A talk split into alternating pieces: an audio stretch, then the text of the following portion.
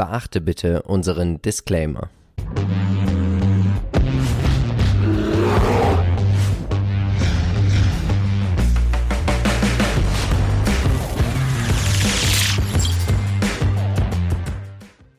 Hallo und herzlich willkommen zu einer neuen Folge des Aktienchecks. Wir sind Philipp und Marcel von Modern Value Investing. Und auch heute werden wir natürlich wie immer versuchen, dich mit aktiven Investmentideen dabei zu unterstützen, bei diesem sonnigen Wetter mehr Rendite zu erwirtschaften. Wenn auch du keine Folge mehr verpassen möchtest, dann abonniere gerne unseren Kanal und aktiviere die Glocke. Marcel, über welche fünf Unternehmen sprechen wir heute und in welche sind wir denn hier gleich investiert, dass wir vorab natürlich hier auf unseren Disclaimer hinweisen? Ja, wir haben heute chinesischen Besuch mit Bao Sun Thermo Fisher ist mit dabei, BYD, JD.com und Tencent. Und ich bin investiert in Thermo Fisher und Tencent und JD.com. Ich bin investiert in Thermo Fisher und natürlich in den MSCI All Country World.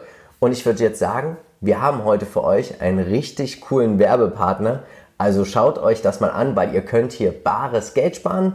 Und nach dem Werbespot fangen wir an mit Bausun. Viel Spaß. Philipp. Ja. Wie lange hast du denn schon deinen Stromanbieter? Oh Mann, ich glaube drei oder vier Jahre. Oh Gott, musst du viel Geld haben.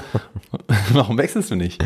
Ganz ehrlich, der Aufwand, der Vergleich und die Bürokratie ist mir einfach echt jedes Jahr zu viel und man denkt auch nicht wirklich dran, oder? Ja gut, das stimmt schon, aber ein jährlicher Stromwechsel ist schon super sinnvoll und man kann hier bis zu 40 Prozent sparen. Wow, das ist echt viel. Ja, die Stromanbieter erhöhen ja jährlich sukzessive ihre Preise und wenn man mhm. jedoch zu einem neuen Anbieter wechselt, kann man im ersten Jahr enorme Boni und Rabatte eingreifen. Ach so? Ja, genau. Und nach einem Jahr, wenn die Stromkosten dann wieder angehoben werden, kann man einfach wieder wechseln. Ja, aber dann habe ich doch weiterhin noch mein Problem, Vergleichen, Bürokratie und Marcel, ganz wichtig, wie schon gesagt, die Kündigungsfrist. Ja, nachvollziehbar. Aber da ist unser Werbepartner heute genau der richtige für dich, denn ich spreche hier von eSafe und sie übernehmen den jährlichen Wechsel wechseln immer zum besten und seriösesten Anbieter und auf Wunsch natürlich auch aufs, äh, zum Ökostromanbieter. Einmal abgeschlossen, musst du nichts mehr machen. Und jetzt kommt's, was kostet das? Ich mag ja lieber kostenlos, aber nicht umsonst. Ja, das weiß ich ja. Deswegen, eSafe finanziert sich über einen Anteil der Ersparnis von 30 Prozent. Also sozusagen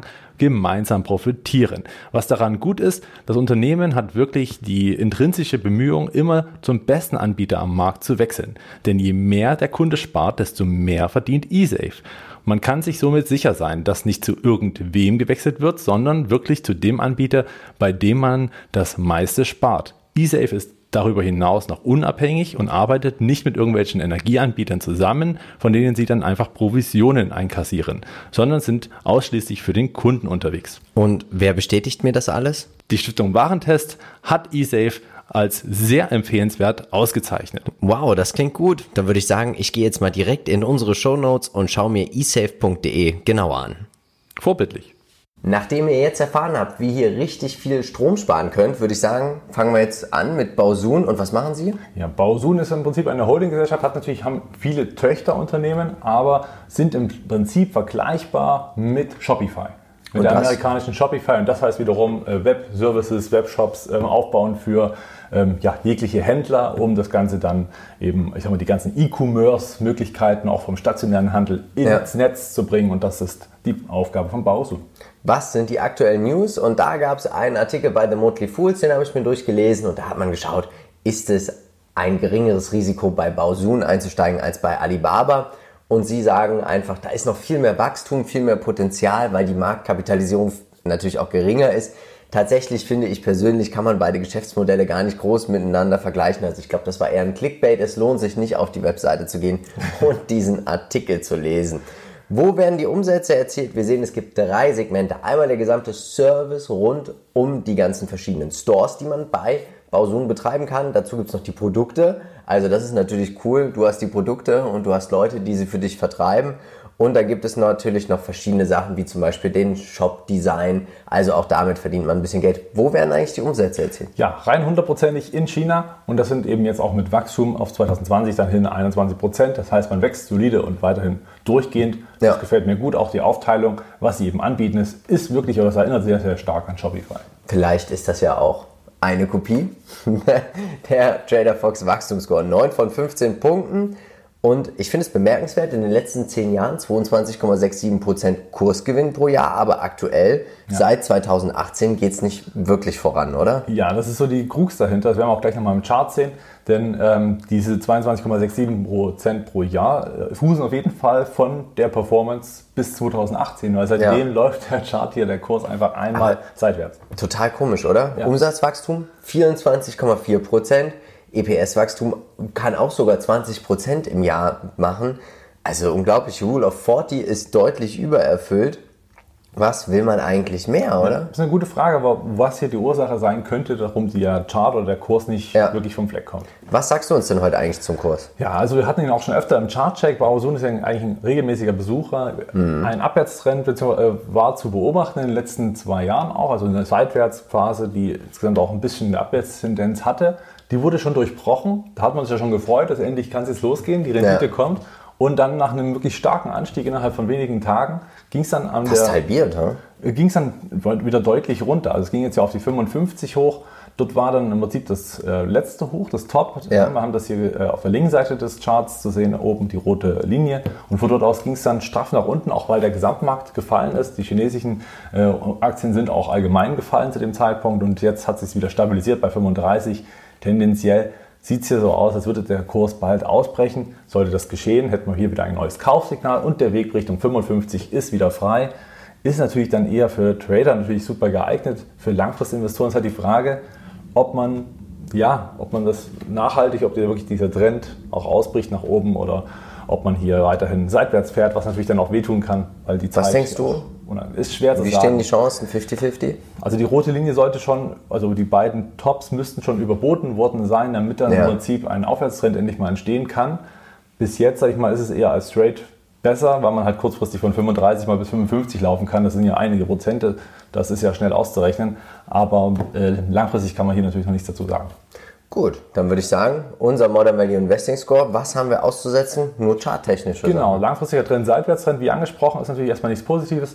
Charttechnischer äh, Einstieg deswegen noch nicht, weil der Ausbruch über diese gelbe Linie noch nicht stattgefunden hat. Deswegen würde ich da noch warten. Als P-Group haben wir dabei Alibaba, JD.com und 4281% Shopify. Unglaublich, oder? Ja. Und das ist, glaube ich, auch so mein Fazit ich persönlich, also wir gehen mal gleich eins weiter. Wir sehen ja hier, wir haben Wachstumsunternehmen, haben wir auch ganz klar. Aber, und ich würde jetzt einfach mal vorab, vorweggreifen, ich finde die Diskrepanz zwischen Shopify und Bausun einfach viel zu groß. Ich sehe ein, natürlich, man zahlt ja immer einen gewissen Abschlag oder man kriegt einen gewissen Discount. Man zahlt ja den Abschlag nicht, man kriegt einen asiatischen Discount, ja. einen chinesischen, aber der ist mir doch hier zu groß. Ja. Und ich weiß nicht, woran das liegt. Ich, deswegen ist es für mich auch kein Kauf. Ich vermag nicht zu beurteilen, warum Shopify, klar, die haben einen großen Markt, aber das hat natürlich auch Bausun vor sich, aber ein KGV von 16. Für so ein Wachstum und diese Seitwärtsphase auch so lange ist für mich persönlich nichts. Wie siehst du das? Ja, es gibt so, so, so einen Beigeschmack, der ziemlich viel Unsicherheit mitbringt, denn ich letzten Endes sind die Bewertungskennzahlen ja eigentlich für Value-Werte super geeignet, muss man ja, ja sagen.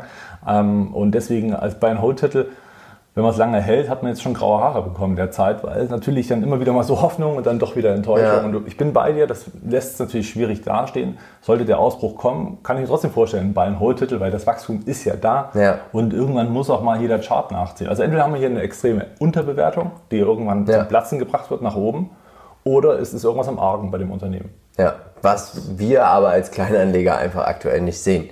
Marcel, wir haben in unserem Aktienpodcast über Untote gesprochen. Ja. Worüber haben wir denn gesprochen? Ja, es ging vor allen Dingen um Zombies in einem Depot, was man eben alle doch mal haben. Wir kaufen eine Aktie und die läuft dann doch nicht so gut. Ja, man muss sich das auch eingestehen. Ja. Was macht man? Wie verhält man sich? Wie kann man das einschätzen? Wie kann man das vielleicht auch umgehen? Das haben wir alles mal umrundet. Also wir werden heute Zombiejäger oder wir sind zu Zombiejägern in unserem Aktienpodcast geworden.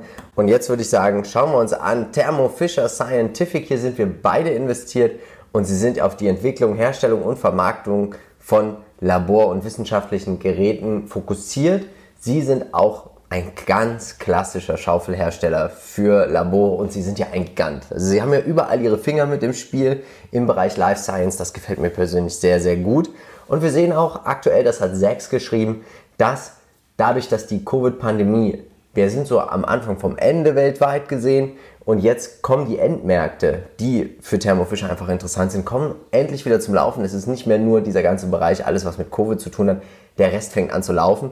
Und das könnte auch meines Erachtens nach nochmal zu einer noch höheren, auf diesem hohen Niveau einer Neubewertung führen. Ja, das äh, gehe ich ganz mit, einfach deswegen, weil man hier auch mal wirklich die Robustigkeit an einem, an einem super praktischen Beispiel ja. sieht. Denn wenn es in der Krise für andere Geschäftsmodelle gerade ein bisschen schwierig wird, hat man hier im Prinzip jetzt auch die Labore und die Forschung quasi unterstützen können mit Produkten, hat dadurch Wachstum erzielen können ja. und kann jetzt, wenn alles wieder zur Normalität kehrt, an anderen Bereichen wieder mit Hebel nach oben gehen. Schauen wir uns die Umsatzverteilung an und das ist das, was wir meinen. Also wir haben Life Science, wir haben Diagnostik, wir haben Instrumente mit dabei, dann natürlich auch noch für die Labore Produkte und Services breit diversifiziert. Also kein Segment stellt mehr als 38 Prozent der gesamten Umsätze. Gefällt mir super gut. Die anderen verschiedenen ergänzen sich. Und wenn ich mir so die Umsätze je Region anschaue, meine ich, sieht das aus schon ähnlich wie ein ETF-Depot, oder? Wie ja, es genau. aussehen sollte. Ja, absolut. Ne? Die Hälfte in den United States, dann haben wir in Europa eben 25 Prozent Asia Pacific 9,4 Prozent, in China selbst auch nochmal 8,7 Prozent. Schön, dass man da auch ähm, ja. den Fuß in der Tür hat, auch wenn es nicht wahnsinnig viel Wachstum dort gibt. Die anderen Regionen und äh, Nordamerika, ähm, Rest haben dann auch noch ein paar Prozente mit. Also überall aber grüne Zahlen, das Delta ist da, auch für 2021. In den Quartalszahlen haben wir positive Überraschungen erlebt. Ich bin also weiterhin zuversichtlich. Ja, auf jeden Fall. Sieht toll aus. Und der Qualitätsscore sieht auch mega aus. Wenn ein Unternehmen es schafft, in 10 Jahren im Schnitt 20%, 22% zuzulegen und im Jahr 1980 hätte man da investiert 1000 Dollar, wären daraus 213.000 Dollar geworden. Ich will gar nicht wissen, wie viel mit der Dividende, weil die Dividende ist zwar nicht groß, aber sie wächst halt auch stetig. Und das ist einfach unglaublich. Umsatzwachstum 13% resultiert in EPS-Wachstum von 26%. Das heißt, man ist ja auch immer dabei, effizienter zu arbeiten. Also tolles Unternehmen. Wie siehst du das? Ja, richtig. Auch die 2020er Balken. Man sieht hier diesen Einmaleffekt auch äh, durch die Covid-Pandemie und die daraus folgenden ja. ähm, Anstrengungen, um etwas zu finden in der Forschung. Und das merkt man hier natürlich sehr stark. Und ähm, ich finde den 10-Jahres-Chart, schau dir den an, es ist halt einfach auch robust, es ist stabil, hier fällt nichts zusammen. Man hat auch keine, keine Halbierung irgendwo mal drin, wo man sagt, hier ist der Kurs extremst eingebrochen. Also Hut ab, tolles Unternehmen, deswegen sind wir auch Und Sie sind ja auch ein Übernahmemonster. Sie haben ja auch versucht, Kia, Kia Gen wollten Sie ja auch übernehmen. Also Sie sind ja immer dabei, immer irgendwelche Unternehmen auch einfach so mal kurz zu kaufen. Was sagst du uns heute zum Chart? Ja, der kurzfristige Chart, den langfristig haben wir gesehen, top, traumhaft, aber der kurzfristige, der ist äh, auch recht bullisch, denn wir sehen hier die rote Linie, das ist im Prinzip so die, das Limit, wo viele sich wieder eindecken und sagen, hier kaufe ich und dann oben an der an einem gelben Trendlinie ähm, haben wir hier im Prinzip die Verkäufer wieder, also dann auch die Trader, die immer mal rausgehen aber dieser ja, kurzfristige Trend wird durchbrochen. Ja, also dieser steigende Keil wird irgendwann äh, gebrochen, hoffentlich nach oben natürlich. Und dann wird die Rallye weiter fortsetzen und davon gehe ich ganz stark aus. Ähm, Charttechnisch muss man jetzt aufpassen, wo man kauft. Entweder unten in der, an, dem roten, an der roten Linie sollte der Kurs dann nochmal hingehen. Oder wer dann ganz, äh, ja, ich sag mal, nicht so viel Zeit verlieren möchte, der kann dann auch bei dem Ausbruch aus der orangen Linie einen Fuß in die Tür setzen. Schauen wir uns unseren Score an und das Einzige, was wir bemängeln, ist das, was du gerade erwähnt hast, der genau. charttechnische Einstieg. Genau, es ist ein steigender Keil, das heißt, es ist ein, eigentlich ein Trendfortsetzungssignal. Mhm. Wenn das aufgeht, heißt eigentlich dann erst bei Überschreiten der orangen Linie oder wenn man doch, ich sag mal, sieht, dass die rote Linie wieder hält, dann ist es auch sehr ja. wahrscheinlich, dass die weiterhin konstant bleibt und dann hat man hier auch einen schönen Einstieg. Schauen wir uns die Peer Group an. Wir haben mitgebracht Brooker, Biored, Aventor und in welchem ETF sind sie am meisten mit vertreten weltweit mit 5,83 Prozent? Und jetzt werden viele sagen, Mensch, das ist doch ein Fehler, weil es gibt von X-Trackers den Short DAX Daily Swap ETF und hier ist jetzt, hier sieht man einfach mal, was bedeutet eigentlich ein Swap ETF.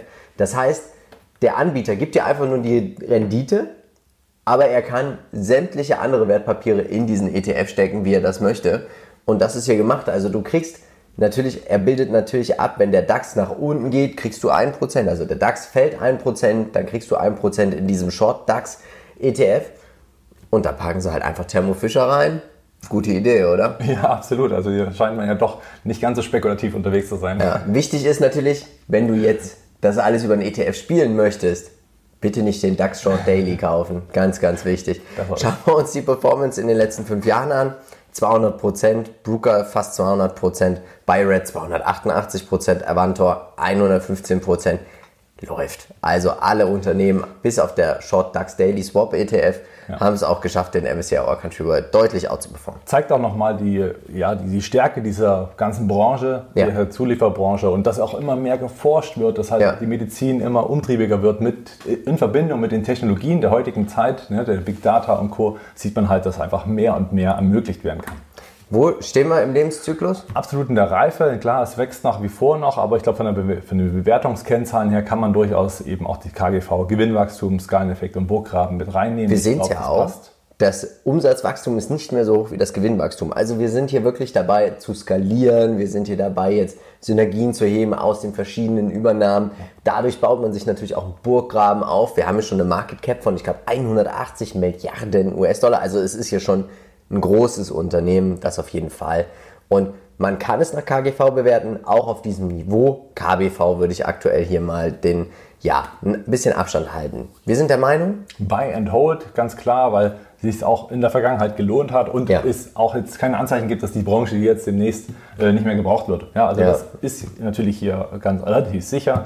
Gute Bewertungskennzahlen hast du schon angesprochen. Dividende sieht immer sehr gering aus. Liegt natürlich daran, dass der Kurs extrem mitgeht und dann bleibt natürlich ja. die prozentuale ähm, Dividendenrendite relativ gering. Ist aber trotzdem viel, wenn man das über Jahre ja. nimmt. Tolles Unternehmen und für mich, ich habe hier es gar nicht bewertet nach KGV. Ich habe einfach gesagt, komm. Stumpf ist Rumpf. Ja, rein da.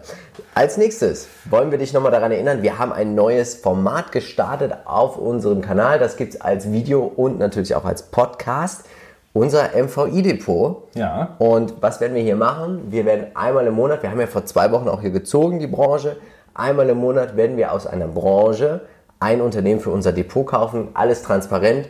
Ich würde sagen, den Link packen wir in die Show Notes. Genau. Und ähm, ja, worüber haben wir denn, willst du die Branche wenigstens nochmal anteasern? Wir sagen nicht, was wir gekauft haben, aber die Branche, worüber haben wir gesprochen? Ja, also wir haben natürlich über Software gesprochen beim letzten Mal und ähm, da vier Unternehmen mitgebracht, die da recht stark sein könnten und dann abgewogen, was wäre besser fürs Depot. Haben uns dann entschieden, also da gerne nochmal reinschauen und auch direkt schon die nächste Branche gezogen für die nächste Folge im äh, August dann, im Juli, Juli natürlich. Genau. Dann ähm, haben wir Cyber Security. Cyber Security dabei. Und wichtig ist, wir lachen. Ich habe mir halt einfach am Anfang Cyber Security gewünscht und dann ist es aber einmal aus 20 Karten das wirklich geworden. Aber du als unser MVI-Notar warst noch mit dabei, dass alles mit rechten Dingen zugegangen ist. Wie gesagt, Link dazu gibt es in den Show Notes. Und jetzt schauen wir uns an BYD. Das letzte Mal, als wir das Unternehmen hier hatten, Asche über unser Haupt. Natürlich machen sie nicht nur Autobatterien, sie sind viel mehr. Sie machen zum Beispiel auch Masken.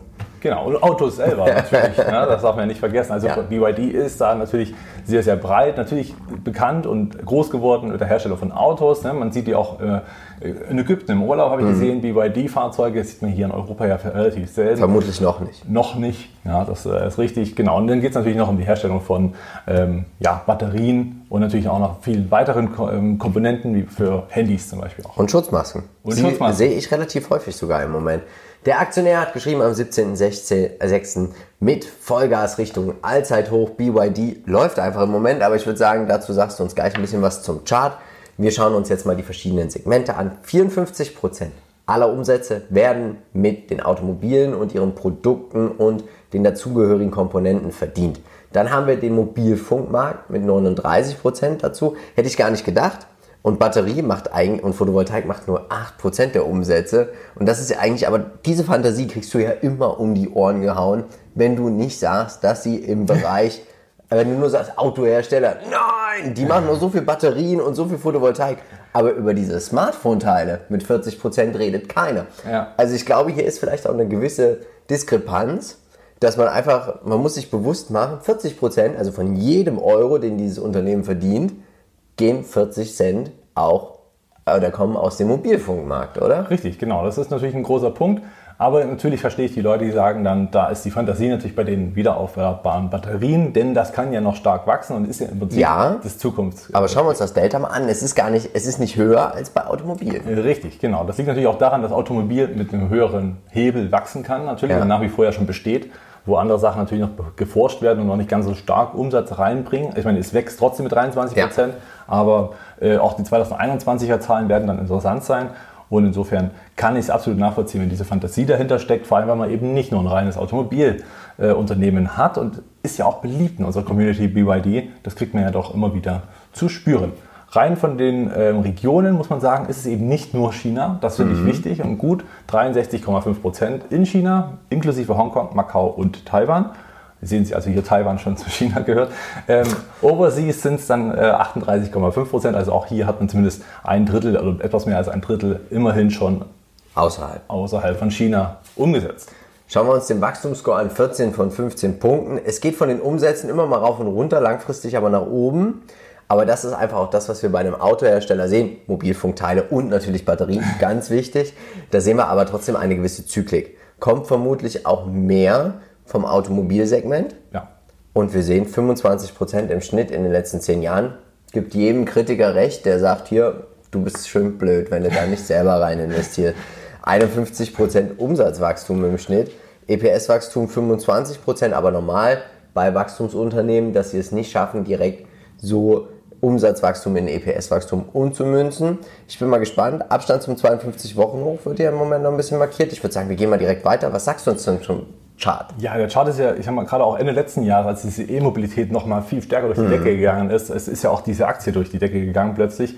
Ich hatte BYD mal vor vielen Jahren bei 3 Euro irgendwas umgerechnet, also es war, naja, hätte ich gehalten, aber gut, das hätte ich natürlich, also wäre ich wahrscheinlich nicht überzeugt gewesen. Egal, jedenfalls hat sich dann eine Schulterkopf-Schulterformation angekündigt und das war so ein bisschen die Gefahr, denn hätte sie sich weiterhin aufgelöst unten, oder die hat sie kurzweilig aufgelöst, hat dann zum Glück bei 15 Euro die Unterstützung gefunden und das ist dann auch so die rote Linie. Von dort an ging es dann schnurstracks wieder hoch in Richtung 25 Euro. Jetzt hat man einen kurzen Tag Abverkauf gehabt, ging es am äh, Donnerstag 6% runter und jetzt muss man erstmal warten. Ich glaube, es wird eine kleine Seitwärtsphase kommen, bis dann der Ausbruch auf die alten äh, Allzeithochs quasi stattfinden werden. Also die Rallye langfristig wird sich sicherlich fortsetzen, denn das Wachstum ist ja da. Wir haben gesehen, die Kennzahlen stimmen und es wird der Chart irgendwann auch wieder abbilden. Natürlich muss man immer mitrechnen bei so einem Anstieg, dass dann auch einfach mal eine Seitwärtsphase das Ganze, ja, das ganze unruhige Gewässer wieder ein bisschen zum ja, Absichen bringt. Ne? Also das ist ganz, ganz normal. Schauen wir uns unseren Score an. 7 von 10 möglichen Punkten. Wir bemängeln das EPS-Wachstum, die Margenschwankung. Das ist einfach hier die Zyklik. Der charttechnische Einstieg ist aktuell nicht gegeben. Genau, ich würde noch warten. Es kann durchaus sein, dass eben hier nochmal die Unterstützung auch, ich sag mal, unterboten wird und deswegen Ja. äh, auch hier erstmal noch null Punkte, kann sich aber schnell ändern. Als Peer Group haben wir dabei Tesla, General Motors und Daimler. Sie sind auch vertreten mit 4,13% im Energy Battery Value Chain ETF und dieser ETF hat 128% in den letzten 12 Monaten gemacht. Nicht schlecht.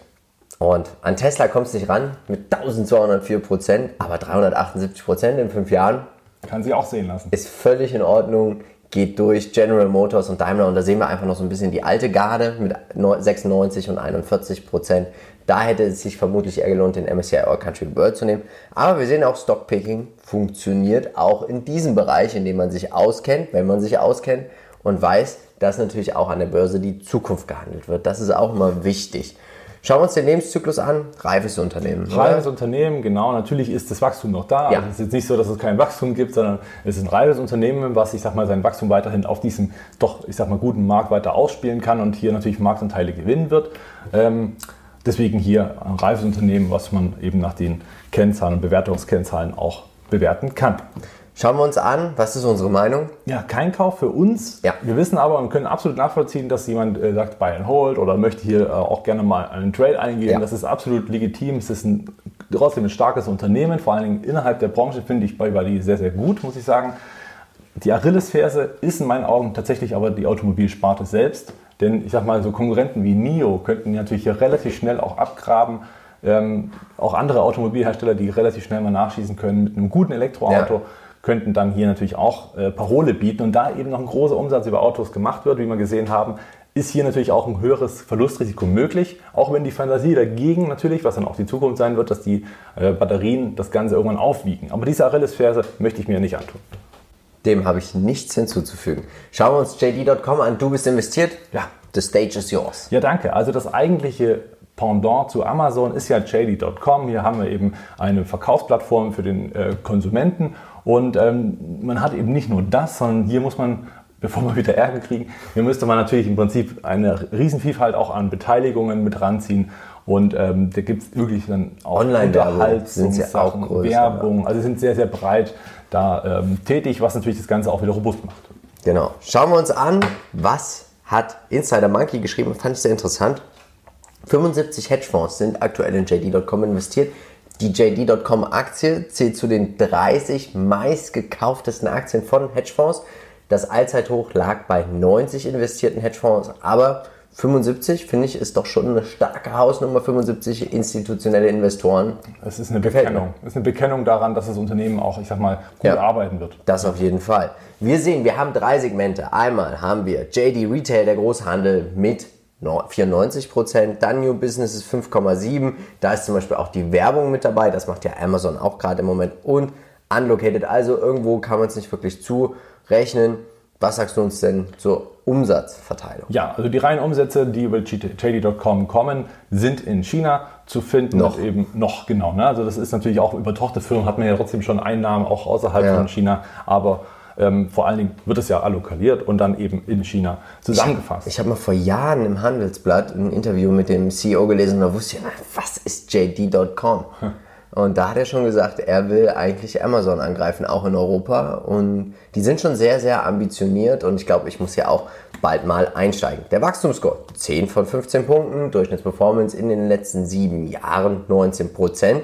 Aber es ging auch mal ordentlich runter 2019. Ne? Also das darf man nicht vergessen, wenn du so von 40, 50 kommst und halbierst, ob dann viele da noch mitgegangen sind, den Weg, Braucht man Puls auf jeden Fall. braucht ja. man sehr. Deswegen auch nochmal in unseren Aktienpodcast rein. Ja, richtig, genau. Also JD.com, langfristig, man sieht auch hier, vielleicht vergleichbar mit Baosun, das ist eine sehr lange Seitwärtsphase Ja. auch gestanden hat, über mehrere Jahre, aber jetzt zündet halt der E-Commerce und das merkt man ganz, ganz stark und äh, Retail ist ja auch gar nicht bei Amazon das so das starke, das, äh, das starke Gewicht, sondern Ja. der Cloud und Co. Deswegen muss ich hier JD.com natürlich auch irgendwo so erfinden, dass es eben auch profitabel nachhaltig wird. Aber tolles Wachstum, Ja. kann man nicht anders sagen. Was sagst du uns heute zum Chart? Ja, nachdem die Aktie letztes Jahr durch die Decke gegangen ist, also ich habe sie leider auch verpasst und bin dann konnte nur noch zuschauen, wie sie Richtung 100 oder zumindest 90 Dollar ging und seitdem aber jetzt erstmal ein paar Monate Konsolidierung angesagt. Das ist auch gut so für den Kurs, das muss man einfach sagen.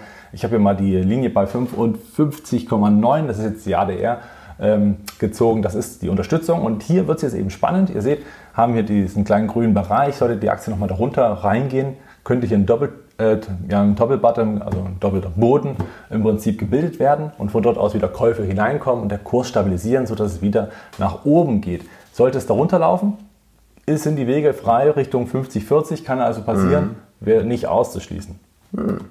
Der Modern Value Investing Score, 10 von 10 möglichen Punkten. Wir haben nichts auszusetzen. Jeder, der davon überzeugt ist, dass JD.com auch weiterhin eigentlich die Peer Group bis auf Amazon outperformen wird. Und ich glaube, sie könnten sogar Amazon outperformen, weil 237% in 5 Jahren ist enorm. Amazon 357%, Baosun haben wir schon besprochen heute. Alibaba auch ein tolles Unternehmen, 153%.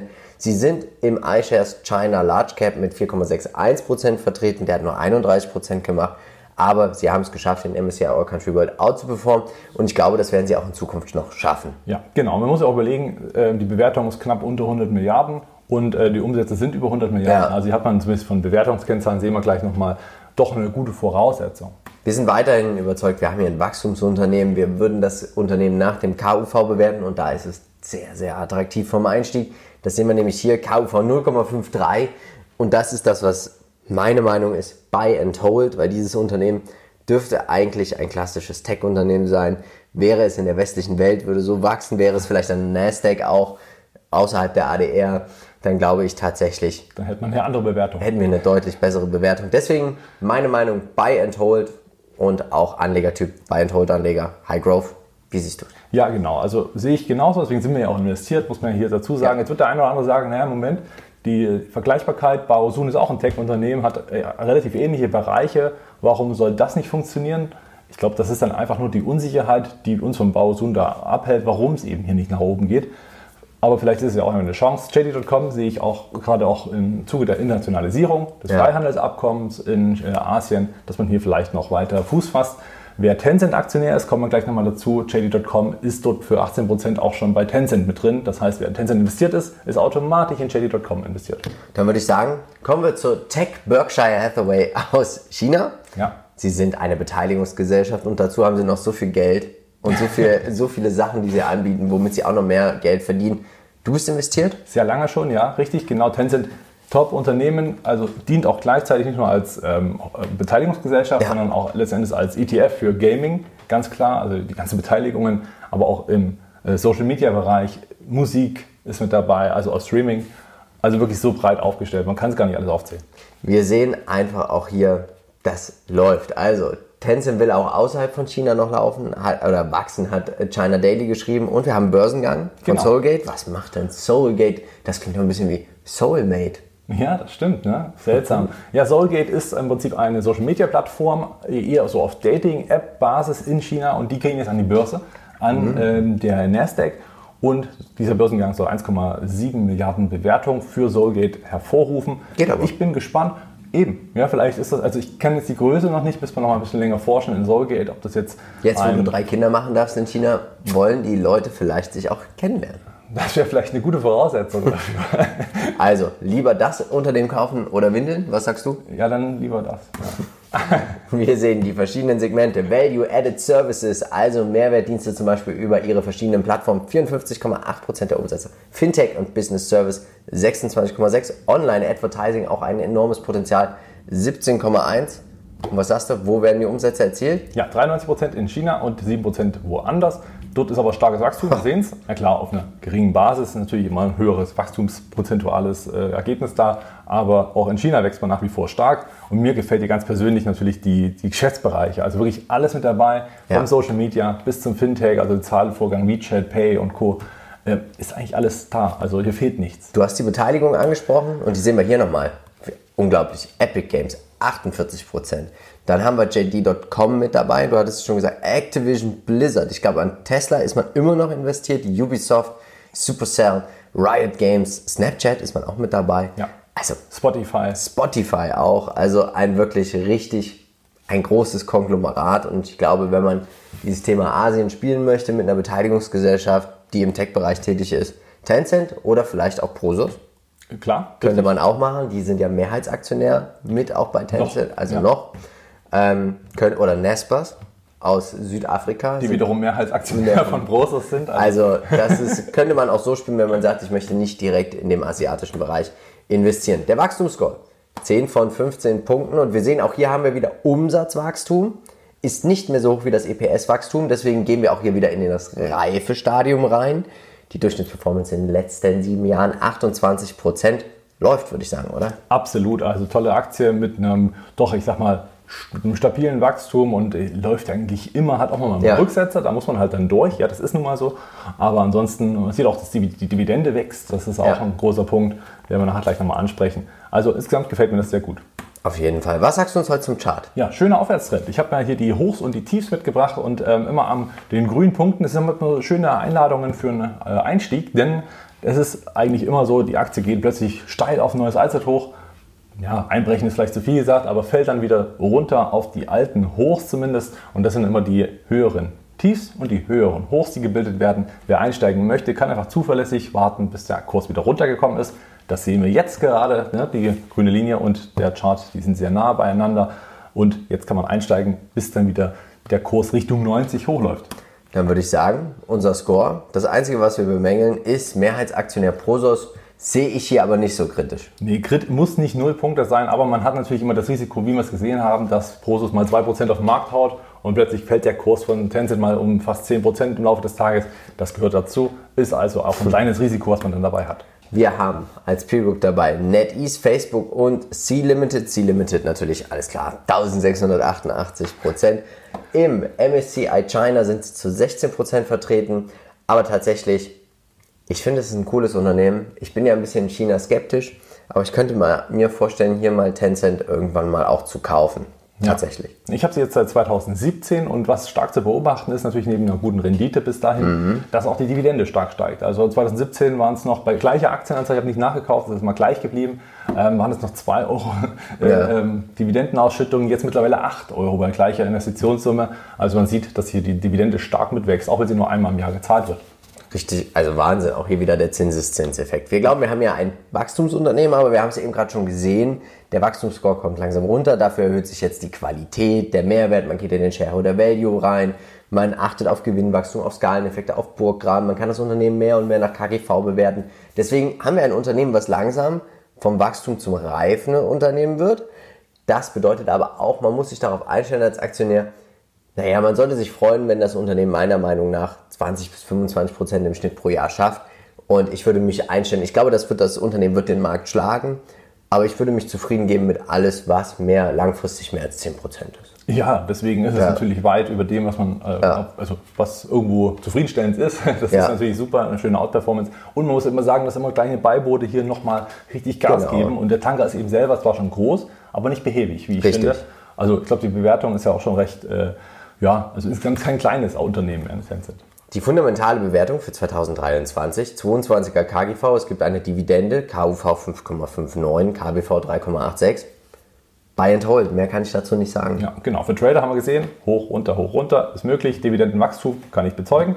High Growth haben wir auch noch. Alles ja. gut. Sehr, sehr schön. Jetzt ist die Frage, wer darf es eigentlich als nächstes sein? Hast du einen Wunsch? Dann komm in unsere Facebook-Gruppe und stimme mit ab, weil die Abstimmung startet genau jetzt. Und jetzt gibt es wieder die 10.000 Euro Investment-Idee. Und wir fangen mal direkt an. Bausun, ja. ich bin hier raus, ich habe es schon gesagt, für mich eher dann Shopify, wenn ich dieses Thema spielen wollen würde. Genau. Du bei, Ausbruch, bei Ausbruch wäre ich mit einem Tausender dabei, einfach weil es natürlich auch ein Als eine Trading-Position oder als Buy and Hold? Also beides wäre möglich. Mhm. Als Trading hätte man natürlich dann die Verlockung sehr schnell, dass man auch mal schnell Gewinne mitnimmt. Das macht durchaus auch Sinn, haben ja viele gemacht, deswegen ist ja der ja. Kurs dann quasi mhm. wieder runtergekommen. Und äh, warum sollte man es nicht, nicht nutzen bei den Handelsgebühren heutzutage?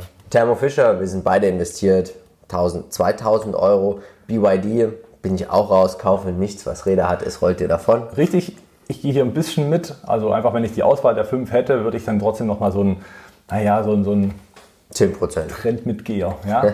JD.com, hier würden wir beide investieren. Dann sehen wir auch noch Tencent wichtig ist, weil wir kommen jetzt auch natürlich zu unserem Wikifolio und wir sind ja schon investiert in Thermo Fisher, JD.com und Tencent und das ist auch der Grund, warum wir heute keinen verkaufen und kaufen möchten, weil es läuft auch im Moment, ne? Die Wochenperformance 5,4 Prozent. Erholsam. Wir kommen wieder. Deswegen auch danke nochmal natürlich an alle Investoren. Den Link dazu findest du natürlich auch in den Show Notes. Jetzt möchten wir dir nochmal unseren Aktienpodcast ans Herz legen. Wie gesagt, wir haben darüber gesprochen, wie geht man mal mit Rücksetzern, mit Verlusten um. Doch sehr interessante Folge ist es geworden. Und natürlich unseren letzten Aktiencheck. Nächste Woche gibt es einen Chartcheck von dir? Ja, natürlich sehr gern. Ich freue mich drauf. Noch eine Woche, will ich niemanden warten ja, lassen. Ich mache passend dazu einen Fundamentalcheck und vielleicht eine Aktienanalyse. Und dann würde ich sagen, jetzt ist Schluss. Und da bleibt mir eigentlich nur noch eins zu sagen. Wir von Modern Value Investing sind überzeugt, es gibt immer und irgendwo einen Bullenmarkt. Natürlich werden wir versuchen, diesen zu finden, um dann auch in diesen zu investieren. Also, tu uns einen Gefallen und bleib bitte dabei bei Modern Value Investing. Ciao. Ciao.